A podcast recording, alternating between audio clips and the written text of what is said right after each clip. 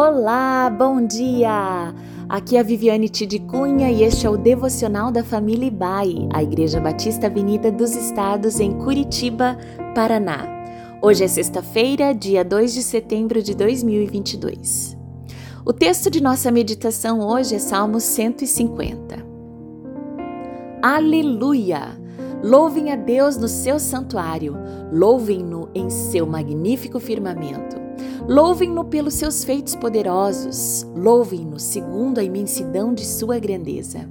Louvem-no ao som da trombeta, louvem-no com a lira e a harpa, louvem-no com tamborins e danças, louvem-no com instrumentos de cordas e com flautas, louvem-no com símbolos sonoros, louvem-no com símbolos ressonantes. Tudo o que tem vida, louve o Senhor. Aleluia! O último dos Salmos sintetiza o conteúdo de todo o livro. Tudo que tem vida, louve o Senhor. De certa forma, sintetiza o lema que deveria caracterizar também as nossas vidas: viver para o louvor da glória de Deus.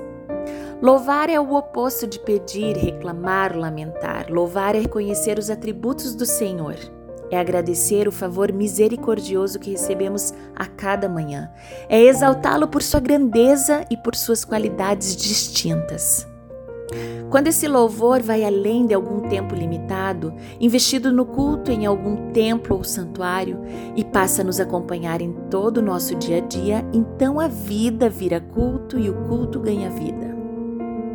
Se no início da semana nós nos lembrarmos da grandeza do Senhor no firmamento, na história como um todo, nós passaremos a ser como símbolos sonoros, como símbolos ressonantes, glorificando a Deus.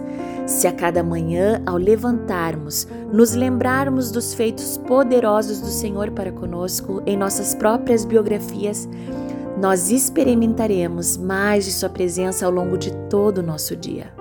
E o nosso convite a você concluindo esta semana é que seu final de semana seja rico de louvores a Ele. Louvemos ao Senhor em todo tempo, por todos os meios, por todas as formas. Louvemos ao Senhor, pois Ele é digno de adoração. Amém.